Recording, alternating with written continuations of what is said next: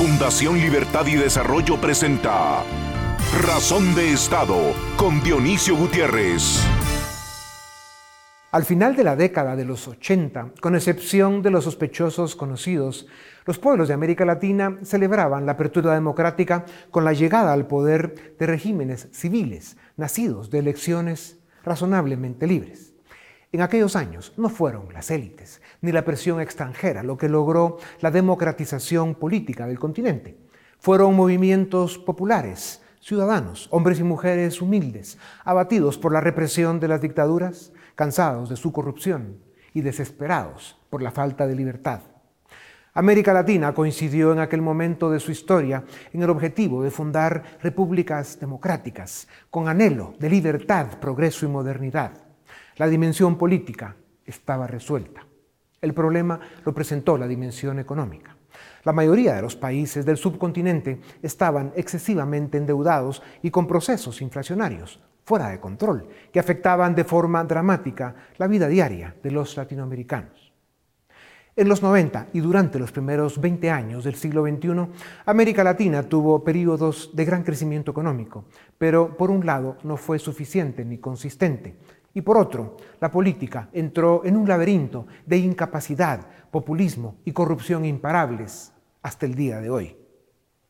Cuando la política empezaba a funcionar como a finales de los 80, la economía falló y a partir de entonces nunca se pusieron de acuerdo. Cuando la economía ha ido bien, la política y los políticos incumplen, abusan y decepcionan. Las dimensiones política y económica son inseparables y las dos deben funcionar correctamente para evitar que las democracias naufraguen en el desagüe del autoritarismo, la demagogia y el populismo.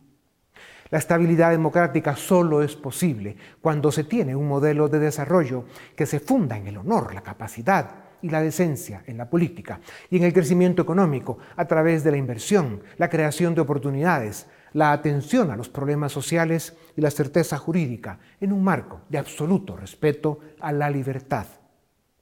Es por eso que el desarrollo económico y humano debe ser la primera responsabilidad política y moral del Estado, pues la pobreza, el desempleo y la ignorancia son las condiciones que destruyen la democracia y amenazan la libertad. 2022 encontró muy lastimadas a la política y la economía del continente, la primera está hundiendo más a la segunda, pues la amenaza populista avanza por la falta de líderes con visión de Estado para tener un modelo de desarrollo exitoso. Y por eso la democracia, el escaso bienestar alcanzado y la libertad están en peligro. Hoy el mundo nos ve como una región inestable, poco confiable, con economías débiles e insuficientes, en su mayoría con gobiernos autoritarios y populistas, contaminados de corrupción y crimen transnacional. Y es que en realidad en América Latina vamos contra la razón y la historia, como si el subdesarrollo fuera el objetivo. Es difícil ser libres y estar luchando por construir repúblicas democráticas siendo pobres. Así, la democracia es frágil y la libertad precaria. Si el crecimiento económico y la estabilidad política son la mejor defensa de la democracia y la libertad y representan el único sistema capaz de aliviar los problemas sociales, uno se pregunta, ¿qué esperan los líderes, los estadistas, los mejores de cada sociedad para diseñar y promover las reformas necesarias y el modelo de desarrollo que mejor sirva a su país? La libertad plena solo florece en la prosperidad que ofrecen la democracia republicana y el crecimiento económico. Esta es la ecuación que genera optimismo, produce soluciones y ofrece esperanza a los pueblos.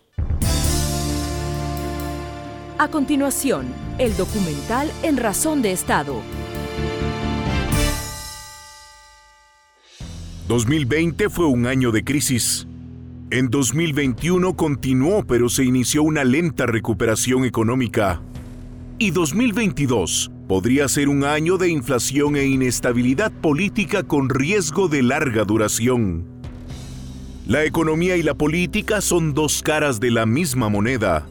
América Latina vive un momento de crisis en ambas. La inestabilidad y la incompetencia política acentúan las crisis económicas y más cuando se enfrenta a un proceso inflacionario.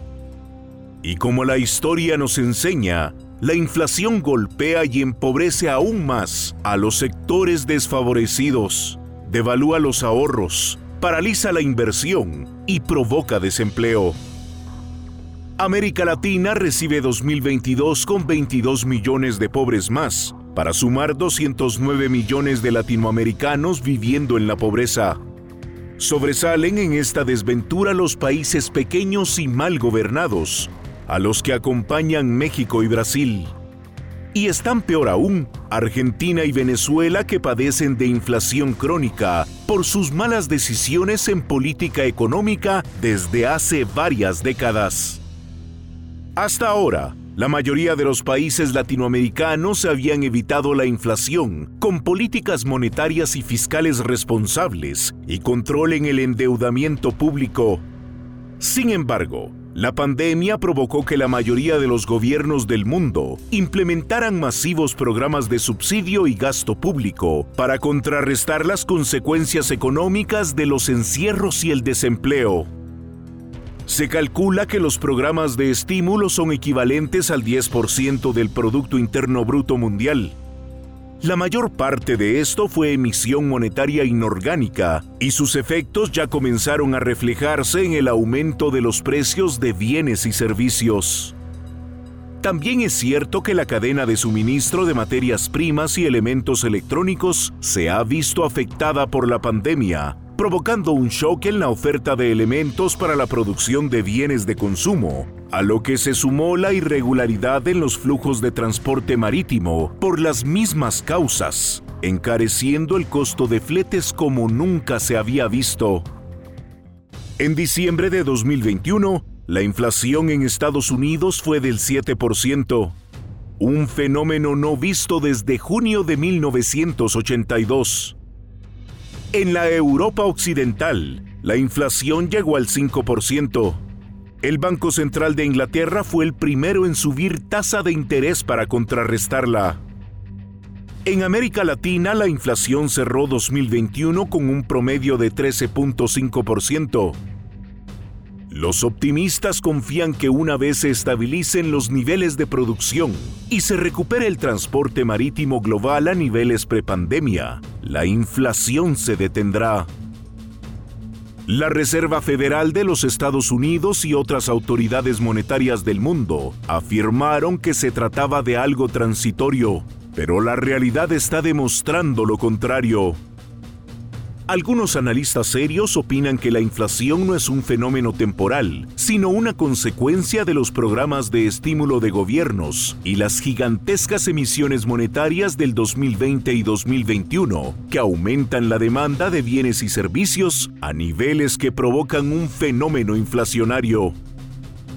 En cualquier caso, los bancos centrales deberán tomar medidas en 2022 para contrarrestar la inflación se espera que incrementen los tipos de interés para frenar la tendencia y recuperar confianza en la economía. A pesar de que se encarecerá el crédito y contendrá la recuperación, esto se considera un mal menor. No obstante, debemos recordar que la inflación altera la estructura de precios de la economía, destruye los ahorros y su peor consecuencia es que afecta a los estratos más pobres de la sociedad. El reto de 2022 será lograr estabilidad y equilibrio entre la política y la economía para generar confianza, ordenar las finanzas públicas, ofrecer certeza jurídica a la inversión, aliviar los graves problemas sociales y dar rumbo y consistencia a la recuperación, sin olvidar que la política y la economía son dos caras de la misma moneda. A continuación, una entrevista exclusiva en Razón de Estado. El planeta Tierra, al que las letras del alfabeto griego en los últimos dos años han dado una soberana paliza que lleva ya casi 6 millones de muertes y sumó solo en América Latina 22 millones de pobres, se encuentra con datos y noticias que indican que ya pasó la peor parte de la pesadilla que explotó en el mundo hace 24 meses y que podríamos estar llegando a una nueva normalidad con la que se puede vivir con normalidad. Ahora bien, cuidado con el final de los grandes eventos y más cuando vienen de la naturaleza. Esperemos que en este caso sea rápido y sin más dolores ni costos. Lo que sí nos está dejando este quebranto natural es una economía global comprometida, confundida y debilitada. Los gobiernos del mundo, de forma extraordinaria, se endeudaron y emitieron moneda inorgánica, que al final, por unas y por otras, es dinero que llega a las manos de la gente y lo gasta. Ese dinero nos llega sin el respaldo de la producción, por eso lo llaman inorgánico y por eso tiene efectos inflacionarios y más cuando no son medidas correctivas de muy corto plazo. Encima, la cadena de suministros de materias primas y elementos para la producción ha sufrido graves problemas. Además de inflación, la crisis multisistémica que vive el mundo provocó mucho desempleo en los países subdesarrollados y una baja considerable en la inversión. Para hablar sobre estos temas relevantes, tengo el gusto de presentarles desde Buenos Aires, Argentina, a Adrián Ravier, doctor en Economía Aplicada, máster en Economía de Administración, autoridad académica, escritor y profesor en varias universidades del continente. Doctor Ravier, bienvenido a Razón de Estado. Llevas años estudiando la historia económica del mundo. ¿Cómo ves esta crisis? ¿A cuánto puede llegar la inflación? Si es grave, ¿qué impacto tendrá en la vida de las personas y cómo se corrige? Pregunta fácil. Bueno, muchas gracias por, este espacio. Eh, bueno, veo, está claro que en el año 2020 el mundo ha sufrido una crisis como consecuencia del COVID-19 el 2020 ha mostrado en, muchos países del mundo una caída de la actividad económica y del empleo sin precedentes, o, tenemos que remontarnos a la crisis del 30, realmente ha ido una caída de actividad y empleo fenomenal. Y los bancos centrales del mundo, la Reserva Federal, el Banco Central Europeo y los bancos centrales de cada país, han tratado de enfrentar la situación económica con una enorme inyección de liquidez, lo que dio un alivio en ese año 2020 para tratar de contener con políticas públicas eh, y sociales la situación, pero dejándonos, como bien decía, eh, con un problema para el futuro. Eh, esa inyección de liquidez fue muy agresiva. la Reserva Federal de los Estados Unidos, para enfrentar la crisis del 2008, ya había aplicado políticas de enorme liquidez desde el 2008 hasta el 2016 eh, la tasa de interés estuvo en el 0% en Estados Unidos, el Banco Central Europeo siguió con esa política. En 2016 quisieron aumentar la tasa de interés, pero se dieron cuenta que iba a tener un efecto en la actividad económica muy negativo, entonces subieron la tasa, pero inmediatamente la volvieron a bajar. Y ya había mucha preocupación en los analistas de que la liquidez que había inyectado la Reserva Federal en un sistema patrón dólar que tenemos hoy en el mundo, entre 2008 y 2019 ya era muy agresiva y estaba el desafío de cuándo subir las tasas de interés y el problema que iba a ocurrir después. Y bueno, el 2020 con el COVID generó más interés, más, más necesidad de liquidez, lo que nos deja ahora en un escenario de fuerte presión inflacionaria. Complejo. Doctor Javier, América Latina sumó 22 millones de pobres más por la crisis para llegar a un 33% de pobreza en el subcontinente estamos recibiendo el impacto de la inflación, hay desempleo y la izquierda populista está tomando el poder político en casi todos nuestros países. ¿Se puede llamar a esto la tormenta perfecta y cómo se enfrenta? Bueno, efectivamente eh, se enfrentó el COVID, todo el problema del coronavirus, con políticas sociales, con mucho colectivismo, con, políticas populistas. Eh, y en general estamos viendo que todos estos populismos al menos en el resultado electoral de una próxima elección, van a estar muy comprometidos. La gente creo que hoy tiene perspectivas muy negativas para con los gobiernos que han cercenado libertades y demás. Yo soy un poco optimista de que esto, eh, el resultado electoral de estos populismos que han aplicado estas políticas tan negativas para la sociedad finalmente sean castigados en las urnas el momento. Dicho eso, doctor Javier, los liberales que, digamos, eh, señalamos lo desastroso y destructivo que es el populismo, eh, claro, también coincidimos en que esa ayuda que dieron los gobiernos en la primera etapa de la pandemia fue necesario porque encerraron a la gente y, mucha de ella, sobre todo el 70% de la, de la población económicamente activa, que en el caso de, la región un poco del centro de la América, eh, pues trabajan en la mañana para comer en la tarde, ¿no? Y esa gente pues necesitó apoyo. Pero bueno, la historia nos enseña que existe una simbiosis entre la política y la economía y que cuando las cosas van mal, la situación se puede complicar mucho, especialmente en países como los de la América Latina, por la forma en que operan nuestros políticos, cuando la economía entra en crisis, se pueden provocar cambios políticos radicales. Y cuando la política decae y decepciona, lo cual es común en esta parte del mundo, la economía sufre. De muchas maneras, América Latina lleva años atrapada en esta dinámica que realmente es un perverso círculo destructivo. Autoritarismos, populismo, corrupción de derechas e izquierdas son cada vez más la norma. Sin duda está ganando la izquierda populista, como ya lo comentábamos. ¿Cómo se rompe? ¿Cómo se detiene este círculo vicioso en un marco de ausencia de libertad y falta de certeza jurídica? Eh, la economía está condenada al fracaso. Cuba, Nicaragua y Venezuela son dramáticos ejemplos. Hay que salvar primero la política, o sea, la democracia liberal y republicana, para poder levantar la economía. Bueno, si uno mira América Latina, yo creo que hay dos grupos de países. Por un lado estaba Venezuela con, Chávez y luego Maduro, eh, por supuesto Cuba, está Ecuador con Correa y su sucesor, luego estaba Bolivia con Evo Morales, Argentina con el kirchnerismo, es el populismo más extremo.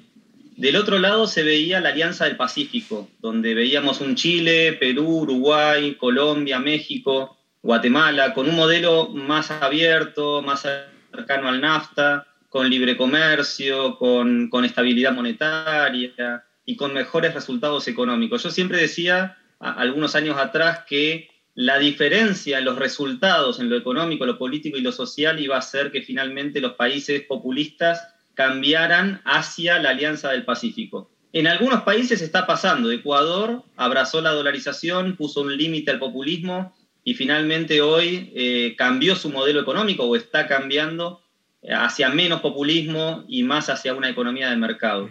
Chile parece seguir el resultado opuesto. Eh, ahora hay un posible cambio constitucional y hay un resultado electoral que preocupa a quienes defendemos las ideas de la libertad, pero no está claro que realmente el cambio constitucional eh, sea tan profundo como, como, nos preocupa a nosotros. Eh, creo que está por verse, ¿no? Porque el populismo con el que se ha enfrentado la pandemia va a dejar malos resultados, la gente sabe esto, y probablemente empecemos a, ver eh, resultados electorales que van a dejar un mapa geopolítico algo diferente en América Latina para los próximos años. Ya. Doctor Javier, regresando a la economía, que es para lo que nos invitaron hoy, con las excepciones conocidas, en la última década vivimos en un mundo con baja inflación, ya tú mencionabas algunos de los casos, sin embargo los agresivos programas de estímulo a causa de la pandemia que fueron necesarios, como decíamos, en los primeros meses para apoyar a la gente que lo necesitó, al llegar a cierto volumen y duración, que es el problema, obligaron a encender las alarmas. En noviembre de 2021, el dinero en circulación solo en Estados Unidos había aumentado 40% comparado con noviembre de 2019, una cifra no vista desde 1943. Algunos opinan que la inflación será transitoria y otros dicen que el problema será de larga duración. ¿A quién le creemos? ¿Y qué dice el doctor Javier de esto? Bueno, por ahí es algo técnico, ¿no? Pero cuando hablamos de inflación, eh, yo necesito explicar la teoría cuantitativa del dinero, que es una teoría que tiene cuatro componentes, la masa monetaria, que es lo que decía recién, que viene aumentando aceleradamente, la velocidad de circulación del dinero, que es la inversa de la demanda de dinero, ahora lo voy a hablar un poco, y el nivel de precios y la producción. Lo que estamos notando es que hubo un momento en el año 2020 donde los bancos centrales aumentaron fuertemente la masa monetaria. Y sin embargo, en ese año 2020 no hemos visto inflación. Y no hemos visto inflación porque la demanda de dinero eh, aumentó fuertemente a la par que aumentó eh, la masa monetaria. Entonces, hasta ahí no hay un impacto inflacionario en el año 2020. En el año 2021, a medida que la economía recupera actividad económica, empleo y demás, las presiones inflacionarias por la emisión monetaria del 2020 se empiezan a hacer, digamos, las empezamos a observar. Estados Unidos, Europa están mostrando niveles de inflación preocupantes, lo que hace pensar que muy pronto vamos a ver una suba de tasas de interés. Cuando estos bancos centrales suban las tasas de interés, es probable también que veamos caídas de actividad y empleo, que en realidad van a ser las consecuencias de esa política monetaria con la que se enfrentó la pandemia y que nos dejan en un escenario muy preocupante para el mediano plazo. Realmente eh, la, inflación, eh, yo creo, se va a acelerar en el mundo si, si los bancos centrales eh, continúan con esta política monetaria, puede ser más, grave aún, pero yo creo que el daño está hecho porque la inyección de liquidez ha sido muy agresiva y la cantidad de dinero que hoy hay en el mercado eventualmente va a llevar a, acelerar los precios, el incremento de precios. Ya. Doctor Javier, en un ciclo de debacle política como el que podría ser, los países del continente cayendo en el socialismo del siglo XXI, la racionalidad y la técnica en la economía se, pierde, se pierden por completo. Ya, ya está estudiando algunos de los síntomas. Otra vez Venezuela es un trágico referente. Argentina misma, que es donde tú estás, en Buenos Aires, pues lo has vivido con todos los dolores que eso conlleva. ¿Cómo se puede controlar la inflación en países gobernados por el populismo autoritario y por las ideas fracasadas del socialismo? Bueno, claramente los países que más inflación están sufriendo son Venezuela y la Argentina porque tienen populismos más extremos y políticas monetarias más agresivas que las otras que veníamos mencionando en, muchas partes del mundo. Eh, la manera de controlar esto es controlando el incremento de la masa monetaria, lo que también requiere una reforma fiscal, una reforma impositiva, una reforma integral del Estado, requiere de, de, una, de una respuesta integral en varios campos para poder resolver el problema inflacionario. En su momento, en los años 70, que la inflación fue un problema en muchos países, Milton Friedman, la Escuela de Chicago, el monetarismo, con muchos de sus alumnos recomendando políticas públicas, incluso en Chile y en varios lugares, lograron dar respuesta a este problema controlando la masa monetaria y la respuesta fue que hoy en el mundo, con la excepción de unos 10 o pocos más países, eh, el mundo tiene una inflación de solo un dígito. Ahora están volviendo las políticas monetarias por la cuestión de la pandemia y eventualmente veremos una aceleración de la inflación en varios países, pero me animo a decir que en el mediano plazo, como sabemos cuál es el problema y cómo se, cómo se puede responder desde la política monetaria, creo que reglas monetarias que controlen la masa monetaria van a responder al problema inflacionario. Ahora, en Argentina esto viene siendo un problema. Mauricio Macri en la Argentina, en los cuatro años que tuvo de gobierno, intentó resolver el problema pero no lo pudo hacer porque antes de resolver el problema monetario hay que resolver un problema fiscal. Y ese problema fiscal va asociado a un problema cultural, a, una demanda de la población por más gasto que no se puede sostener con impuestos y entonces se recurre a la monetización de ese déficit público que a su turno da lugar a la inflación. Y ahí yo creo que el problema es complejo. Desde, la, desde lo técnico, los economistas vemos la respuesta, pero desde lo político y lo social el problema es más complejo. Ya. Por eso es importante que te den muchos micrófonos y muchas pantallas para que puedas contar esta historia. Doctor, dado que la mayoría de los latinoamericanos no hemos sido capaces de consolidar democracias liberales y republicanas, y por eso se hace imposible diseñar e implementar un modelo de desarrollo basado en la libertad de que ofrezca oportunidad y bienestar para todos, eh, las soluciones podrían llegar desde fuera. Por ejemplo, el dólar, ya lo comentábamos, es la moneda que representa un 60% de las reservas extranjeras oficiales de la mayoría de los grandes bancos centrales del mundo. El dólar representa el 79% de las transacciones comerciales del mundo, el 96% de las mismas en las Américas y el 74% en la región de Asia-Pacífico. El manejo macroeconómico de Estados Unidos afecta a la América Latina, para bien o para mal. Si el mundo se lleva el exceso de dólares a otras geografías, aparte de la latinoamericana, ¿baja la presión inflacionaria en el continente americano? ¿O no? Bueno, sí, efectivamente. Eh, nosotros con el economista Nicolás Kachanowski, que hizo su doctorado en Estados Unidos, hoy es profesor allí, es uno de los argentinos, economistas argentinos más renombrados en el mundo, hicimos una propuesta de reforma bancaria para Argentina bajo la dolarización flexible, lo que daría a la Argentina estabilidad monetaria y podríamos resolver el problema de la inflación de manera inmediata. Si Argentina dolarizara hoy, yo creo que tendría estabilidad monetaria de manera inmediata, bajarían las tasas de interés reales y nominales porque eliminaríamos el riesgo de devaluación que, que nos ha generado enormes costos en el pasado y le daríamos a la Argentina una estabilidad que ayudaría también en lo político y en lo social. Yo creo que la dolarización es la respuesta que Argentina necesita. Un poco la estamos viendo tanto en Venezuela como en Argentina de manera espontánea y es lo que está ayudando a que la gente pueda proteger sus ahorros, pero está claro que la dolarización en general es una respuesta a la clase media, a la clase alta, pero los que más sufren con la inflación son siempre los que están en las clases más bajas. Ya. Doctor, un modelo de desarrollo necesita una dimensión política y una económica. Son indispensables una para la otra e inseparables. Si una falla, la otra no funciona. ¿Por qué hemos fallado tanto las élites de América Latina en lo más importante para la vida de nuestras naciones? Diseñar e implementar un modelo de desarrollo. ¿Qué hemos hecho mal o qué no estamos haciendo? Bueno, me cuesta dar una respuesta global, ¿no? Para todos los países por igual. Eh, en Argentina eh, ha habido un partido político muy, muy fuerte, el peronismo, eh, con una cultura del no trabajo, una cultura populista, que en definitiva ha elegido gobiernos populistas uno tras otro eh, y demandado políticos de corte populista que rechazan las reformas de mercado. Y eso es lo que ha hecho que tengamos problemas para implementar las medidas que se necesitan para resolver los problemas que tenemos. Yo creo que ahí la respuesta es que las propuestas pro mercado son contraintuitivas. Es decir, uno necesita largas horas de clases de teoría económica para entender por qué las políticas, las políticas populistas, más allá de ser bien intencionadas, generan resultados opuestos a los que buscamos.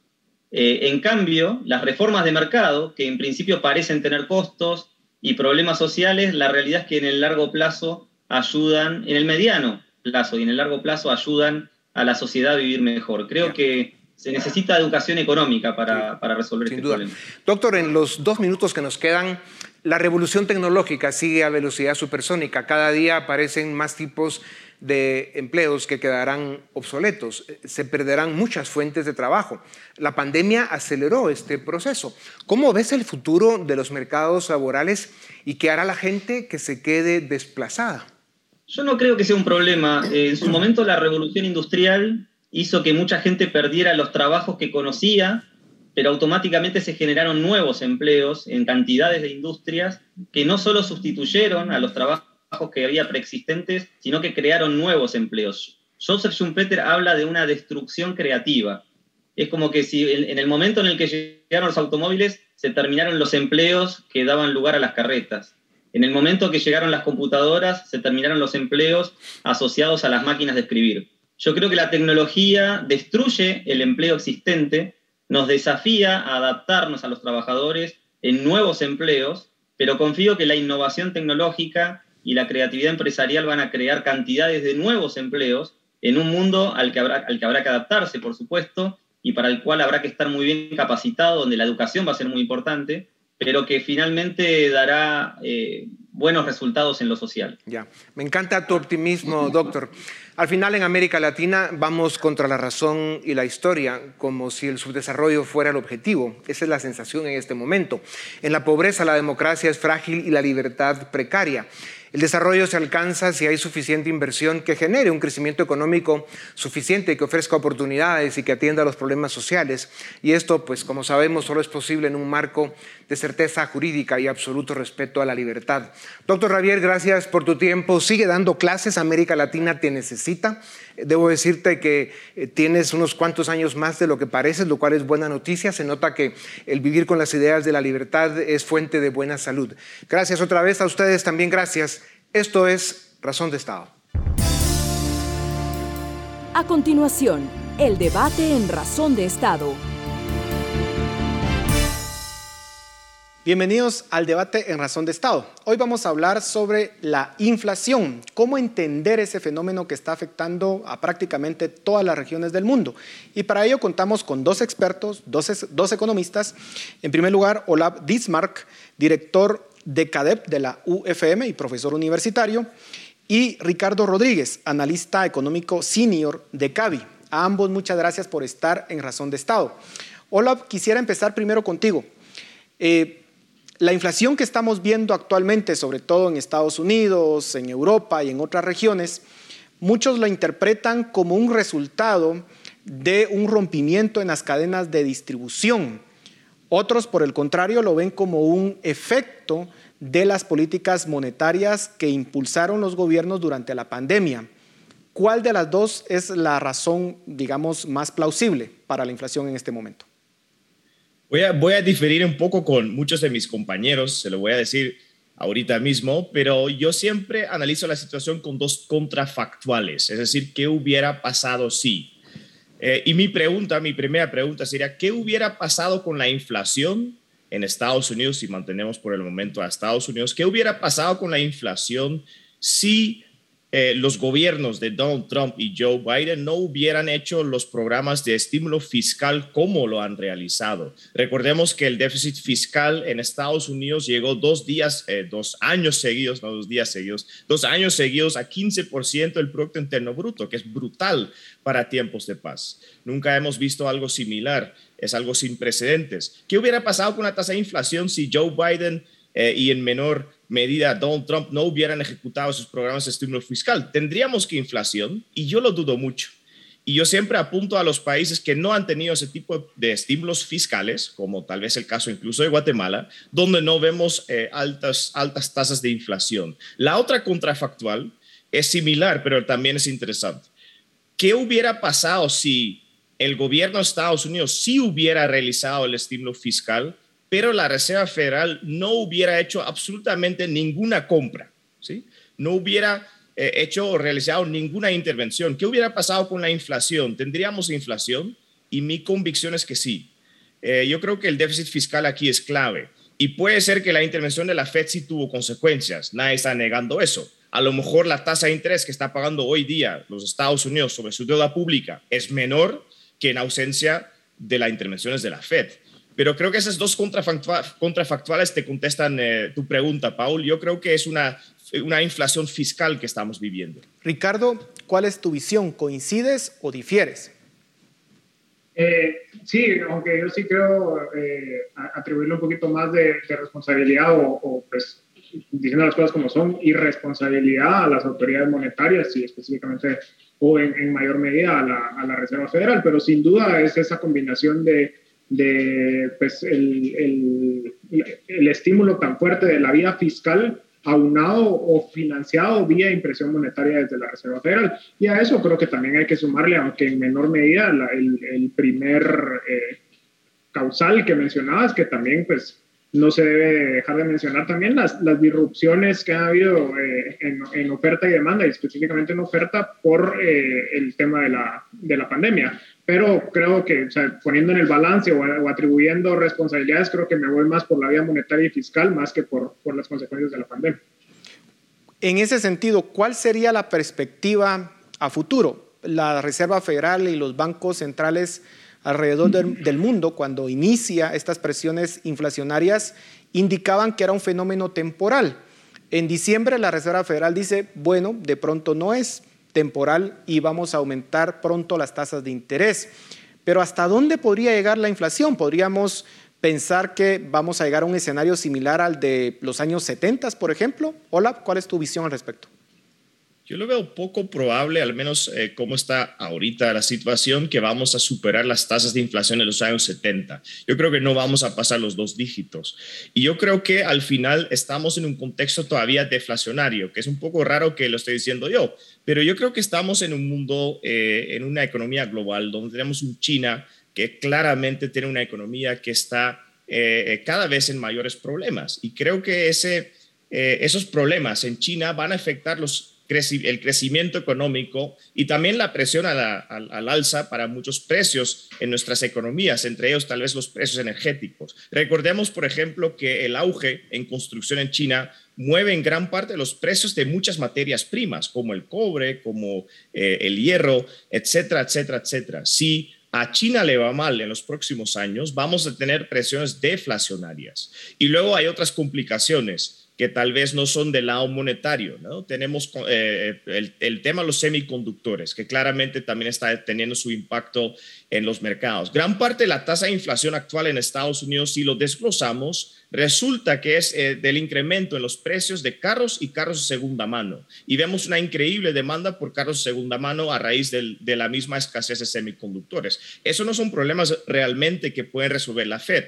Pero, Paul, Solo para terminar, creo que ahí está lo interesante. la Fed tiene una meta inflacionaria de 2% al año, más o menos porque a lo largo de los años lo han tomado cada vez menos en serio. Y significa que aunque la Fed no sea el culpable de la inflación actual, igual tendrá que actuar. Y eso también va a causar problemas económicos en Estados Unidos, no solo en China, también en Estados Unidos. Entonces yo veo más que nada presiones deflacionarias en el corto y mediano plazo que eh, presiones inflacionarias. Ricardo, ¿coincides con esa visión y, y más aterrizando el tema en Guatemala? Vemos que en Estados Unidos pues la inflación está históricamente alta. En muchos países de América Latina la inflación todavía no llega a los dos dígitos, pero ciertamente está en algunos casos en el doble del promedio de los últimos cinco años. Pero en el caso de Guatemala es muy interesante notar que en el 2021 la inflación cierra por debajo de la meta establecida por el Banco Central, es decir, una, una inflación muy moderada. El común de la gente piensa que los precios están incrementándose bastante, pero eso no se ve reflejado en las cifras oficiales de inflación. ¿Qué está pasando? Estamos midiendo mal la inflación, tenemos que actualizar la canasta con la cual se mide la inflación o pues somos una excepción y, realmente porque no hicimos estímulos fiscales o monetarios tan agresivos como otros países, pues la inflación está bajo, bajo control. ¿Cuál es tu perspectiva, Ricardo? Sí, vamos a ver, solo para, para aterrizar muy brevemente con, con, la, la, primera pregunta, digamos, con, con la visión a, largo plazo, yo tampoco coincido que, que o, tampoco creo que, pueda, que se llegue a Estados Unidos a una inflación de dos dígitos, pero sí creo que es probable que se mantenga en una inflación eh, similar a la que estamos viendo actual o con una leve moderación, pero que igual estamos hablando de la mayor cifra de inflación en Estados Unidos en 40 años. Entonces, aún manteniéndose en los niveles actuales es, es, un escenario económico bastante preocupante y que genera lo que es de esperarse que vaya a haber una desaceleración en torno a lo que se venía eh, viendo en 2021. Eh, y que obviamente, pues, siendo la economía más grande del mundo, también tendrá consecuencias para el resto del mundo, incluyendo países como los nuestros. Ahora, en torno a la inflación en Guatemala, eh, creo que vale la pena iniciar mencionando que la estructura de composición de la inflación es totalmente distinta en Guatemala de como lo es en, el primer mundo, en Estados Unidos, por ejemplo. Entonces, eh, por ahí parte del el rubro que tiene más peso en, en, el cálculo del IPC es alimentos, que tiene un peso de alrededor de 28, 29%. Eh, y pues eh, los datos, al menos los, los, los, publicados, reflejan que los precios de los alimentos al menos no han tenido tanto incremento. Eh, obviamente sí se reflejan incrementos en transporte, en combustible, cosas inobviables y, e indiscutibles que hemos estado viendo durante el año pasado, pero al menos eh, el, el, tema de los alimentos pues pareciera que se ha mantenido estable. Ahora, yo lo que espero es de que esto al final eh, es, es que tanto tiene ese, ese delay en el, en el paso del aumento de costos al productor y traslado al consumidor. O sea, yo lo que esperaría es de que eventualmente durante este año se vaya a ver lo que no sucedió en 2021, que es ese aumento de precios, porque el, aumento en los costos para la producción es indiscutible, ¿verdad? Entonces, probablemente lo que sí vale la pena hacer es, eh, y, creo, y entiendo que se tiene programado, es una actualización a, a, la estructura del IPC para acoplarse a patrones de consumo más acorde a la realidad actual y eso pues pudiera reflejar otros datos. Olaf, si bien tenemos una estructura muy distinta una estructura de consumo muy distinta a la que, tiene, a la que tienen los países desarrollados, lo cierto es que también muchos de nuestros países resultan eh, padeciendo de inflación importada. ¿Por qué? Porque las materias primas pues, se compran en los mercados internacionales y el precio de las materias primas ahorita está por las nubes. Eh, ¿Cómo explicar que no se haya trasladado gran parte de ese incremento en el precio de las materias primas al consumidor final en Guatemala? Sí, yo creo que al final es un tema de, bueno, es una buena pregunta, Paul, para, para, empezar. Y es cierto, si hacemos la comparación con el 2008, siempre le recuerdo a todos mis estudiantes también que en el 2008 tuvimos un eh, precio por barril de petróleo de, creo yo, de 150 dólares. Y entonces en ese momento la inflación también empezó a subir, pero no a los niveles actuales. Entonces ya estamos en el punto donde el incremento de los precios energéticos están teniendo repercusiones en los demás precios, sea precios en el supermercado, de alimentos o de servicios, incluso de transporte, y eso está efectivamente eh, eh, traduciendo en mayores precios al, consumo. ¿Por qué no ocurre en Guatemala? Pues no tengo una explicación, pero te voy a proponer una, una tesis y una hipótesis. Mi hipótesis es que hay problemas de crecimiento económico en Guatemala. Es decir, hay eh, una sobrecapacidad productiva, es decir, hay, demasiada gente sin empleo, hay demasiado eh, pocas oportunidades. Mucha gente perdieron sus ingresos que, con los cuales podían contar antes, por ejemplo, el turismo, servicios, entretenimiento. Y entonces tenemos una economía donde muchos de esos trabajadores trasladan a sectores donde eh, hay trabajo. Pero significa que esto crea también esta presión deflacionaria de la cual estaba hablando antes, pero en este, en este caso dentro de Guatemala. Entonces es cierto, tal vez los precios de combustible pueden aumentar. Es cierto, puede tener repercusiones en los precios del, del, eh, del, transporte. Es cierto, pueden subir, por lo tanto, los precios al consumo. Pero hay otro factor aquí en juego, que es la debilidad económica que estamos viviendo en Guatemala y que es una presión contraria. Creo que ahí está la explicación, pero como dije, es una tesis, no tengo la respuesta final. Lo cierto es que en el mundo pues la inflación es un tema que se está discutiendo ampliamente. Y hay algunos autores, recientemente The Guardian publicó un eh, artículo de una economista bastante famosa de MIT, en donde decía que el tema de la inflación se le, se le tiene que combatir a través de precios máximos. ella ponía como ejemplo el hecho de que las empresas en Estados Unidos están reportando ganancias históricas exorbitantes. Y entonces lo que decía es, ante esas ganancias, lo que están haciendo las empresas es aprovechándose del consumidor, incrementando los precios y por tanto la solución tienen que ser precios máximos, es decir, establecer un precio al cual no se pueda vender por encima de ese límite. Ricardo, ¿qué opinas de esa idea? Definitivamente, totalmente en contra, lo, hemos venido diciendo en CADE pues, desde que empezamos a, a monitorear estas alertas de inflación, que esa sería la peor de las soluciones eh, o una de las peores, eh, no, lo, que te hace establecer precios tope es pues, limitar eh, la, la, oferta y crear un mercado secundario totalmente desregulado, digamos, mercado negro, que no, o sea, no, es, no, es, lo que compete, ¿verdad? No, no, es, no es la solución, definitivamente no, pues estaría totalmente en contra y, recomendaría bastante fuertemente que no, que no se vaya a implementar una solución de esa, de esa vía. Hola pues ya se están haciendo en, Europa, en algunos países están imponiendo precios topes, pero las consecuencias esta vez no van a ser diferentes. Eh, solo antes de, contestar la pregunta, quería recordar también el tema de la medición de inflación en Guatemala. Yo creo que esto también debe ser una llamada al Banguat, que es encargo de medir el Producto Interno Bruto del país, de ser más transparente como o con el deflactor del Producto Interno Bruto. Suena muy técnico, pero eh, dentro de los cálculos del Producto Interno Bruto del Vanguard, implícitamente tenemos una tasa inflacionaria. Yo creo que se debería de publicar esa tasa explícitamente para luego compararla con el índice de precios al consumo. Si hay una brecha muy grande, claramente el cálculo está equivocado. Y si el cálculo está equivocado y estamos subestimando la inflación, eso solo va a generar más demandas por precios topes. Los precios topes no resuelven nada porque lo único que hacen es efectivamente castigar a los productores a vender y producir dentro de Guatemala. Vivimos en un mundo global.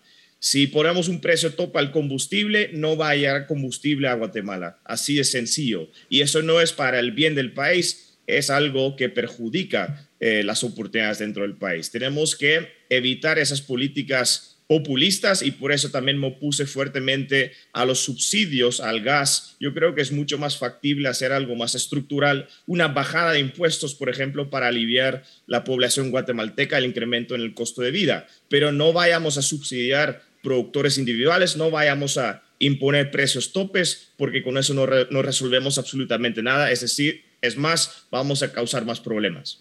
Ahora, Ambos coinciden en que posiblemente las tasas inflacionarias no lleguen a los mismos niveles de 1900 o de la década de los 70.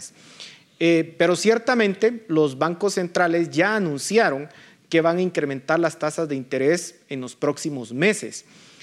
¿Pondría eso en riesgo la recuperación económica? ¿podríamos ver algún tipo de crisis económica eh, a finales de 2022 debido a ese incremento en las tasas de interés? Ricardo. Eh, sí, sin duda. Eh, nosotros tenemos por descontado que el 2022 va a ser un año de sustancialmente menor crecimiento económico en la mayoría de países, en algunos más que en otros, digamos en Estados Unidos esperamos que, el freno, no estamos hablando obviamente de recesión o, de crecimiento negativo, pero sí de, digamos, de Estados Unidos de pasar de un, arriba de 6% de crecimiento pues, a, reducirse sustancialmente, lo cual pues le genera un, un, efecto negativo a, a las economías mundiales especialmente las que tenemos más, más relación con Estados Unidos. Y eso sin duda es, es porque eh, pues este tipo de respuestas que, pues, eh, obviamente es lo que viene ante el escenario inflacionario y ya se, ya se ha anunciado ampliamente, eh, lo que hace es meterle un freno a, una economía que recordemos que venimos en plena recuperación de una de las peores crisis en al menos pues 40, 50 años, si no es que más. Entonces, eh, el, el, problema es, es, ese, ¿verdad? Que se, se, toman estas decisiones eh, que pues, es, son las medidas de, de, política monetaria a tomar ante el escenario actual, pero eh, pues, el, el, contexto es preocupante porque apenas venimos saliendo de, este, de esta crisis, ¿verdad? Hola, ya para terminar, nos quedan pocos segundos, pero la Reserva Federal y gran parte de los bancos mundiales... Eh, en algunos casos multiplicaron varias veces la base monetaria, la masa monetaria, es decir, el dinero que está en circulación para ponerlo en términos eh, más accesibles. ¿Pueden los bancos centrales de nuevo recoger esa cantidad de dinero que esparcieron en la economía sin consecuencias graves eh, en términos de crecimiento económico? Tenemos 30 segundos, Olaf. Ok. primero, no me abstengo de hacer predicciones para el 2022, ¿no? Yo creo que el incremento de tasas de interés sí va a tener repercusiones y va a llevar a la quiebra de muchas empresas y probablemente a una caída bursátil, pero no sé cuándo. Eh, luego, el, sí, eh, tiene la capacidad, pues depende.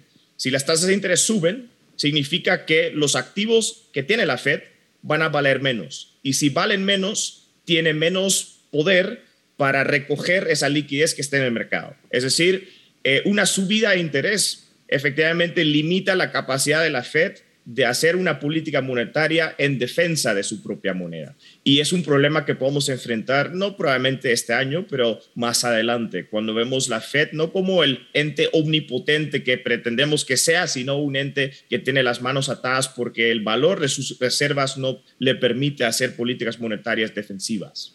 Bueno, muchísimas gracias. Vamos a ver si al final los bancos centrales serán capaces de poder corregir el problema que han generado con la inflación y sin duda este va a ser un tema que vamos a discutir más adelante. Así que gracias a ambos y a ustedes en casa, muchas gracias por su atención. Nos vemos la próxima semana. Razón de Estado con Dionisio Gutiérrez es una producción de Fundación Libertad y Desarrollo.